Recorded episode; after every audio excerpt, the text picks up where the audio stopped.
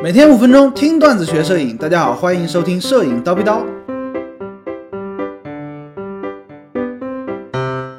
借助彩灯拍摄梦幻夜景人像的技巧。那前不久呢，高老师为了准备自己的新课啊，约了个妹子去蓝色港湾拍照。那这一拍呢，就从下午的两点拍到了六点。那天黑了之后，那时候正是圣诞期间嘛，哎，商场的各种灯箱啊、彩灯啊，就都亮起来了，显得非常的好看。我相信啊，所有的城市的闹市区啊、大商场门口啊，应该都有这样子同类型的场景，点状的各种小彩灯啊，挂满树上啊，或者说弄成各种形状啊，玩命的亮，玩命的闪，勾引大家去消费，对吧？那其实呢，这个场景非常适合拍摄夜景人像，尤其是拍妹子。而且呢，只要你听了高老师今天的叨逼叨，你不需要用闪光灯，也能拍出梦幻的夜景人像。首先啊，咱们来说说在传统的夜景拍人像，经常会遇到几个问题呢？哎，第一个就是由于晚上嘛，哎，天已经黑了，环境呢显得比较暗淡，哎，只有一个妹子在那里光秃秃的被照亮呢，会显得很空旷、很无聊。而且呢，国人的头发往往是黑色的，如果说你再穿一身黑衣服，哎，你看很容易与背景融合掉，就不好看嘛。其次呢，即便环境有光，这个光呢，它的亮度也不会特别的充足。如果说没有闪光灯，你就只能标高感，画质糟糕不说，而且呢，还有一个更大的问题，就是会遇到偏色。不相信的话呢，你让妹子站在路灯上面，路灯下面拍一张，你就知道了，就跟那个煮熟了的螃蟹一样，对吧？所以说呢，哎，高老师推荐大家在年底圣诞节期间，或者说到春节这段时间去拍摄夜景人像，因为刚才也说，了各种这种闹市区、商场门口的点状的小彩灯，可以帮我们很大的忙。你只需要拥有一颗大光圈的中长焦镜头就可以了，比如说八十五毫米 f 一点四。f 一点二，或者说便宜的 f 一点八，哎，都是可以的。七零两百这样子的镜头都是可以的。但是如果说你是 APS-C 的机身啊，半画幅的机身，你配一个便宜又大碗的五十毫米 f 一点八，或者说一点四，也都是非常好的选择。至于机身，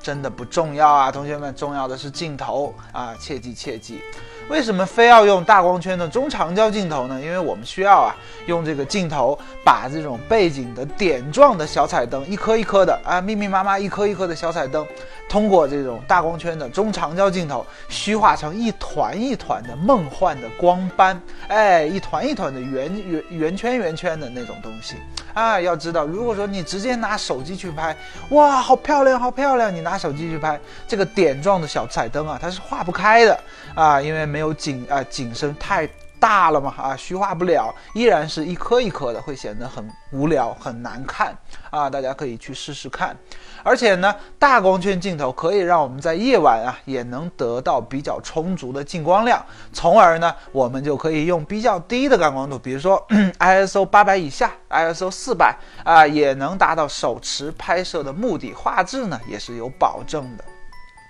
不过，如果说你听到这里就去拍了，哎呀妈呀，高老师教了我们这么一招，太棒了，呃，可能会出现问题。比如说，你找到了一片小彩灯啊，让妹子站在这个小彩灯的前面拍一张，嗯，背景可能的确啊梦幻般，非常好看。但是作为主体的模特儿啊，可能就会比较黑，比较欠爆，因为啊，你看小彩灯它在后面，它没有办法照亮妹妹子的前面对吧？对着镜头的这一面正面。如果说妹子她站的位置没有光，这个问题是没有办法避免的，对吧？那如果说遇到这种情况应该怎么办呢？很简单啊，咱们换个位置去拍摄，换一种方法去思考，你只需要找一个。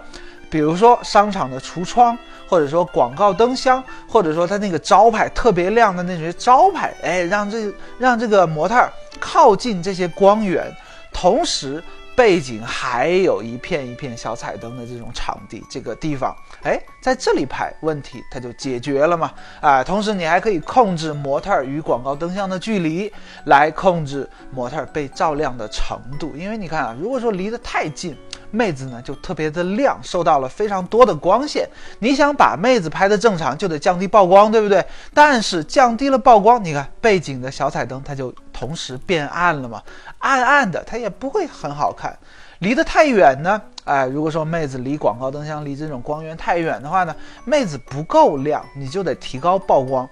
但是呢，哎，提高曝光的同时，背景的小彩灯呢就会变得更亮，哎，有的时候呢就可能会过曝掉，也不是很好看。要知道，这种小彩灯它是有颜色的，过曝了它就是白色的，它的颜色就消失了。所以说，你需要让模特前前后后走两步啊，得到一个哎模特亮度跟背景亮度比较和谐的这么一个点，站在那里拍就会很好看。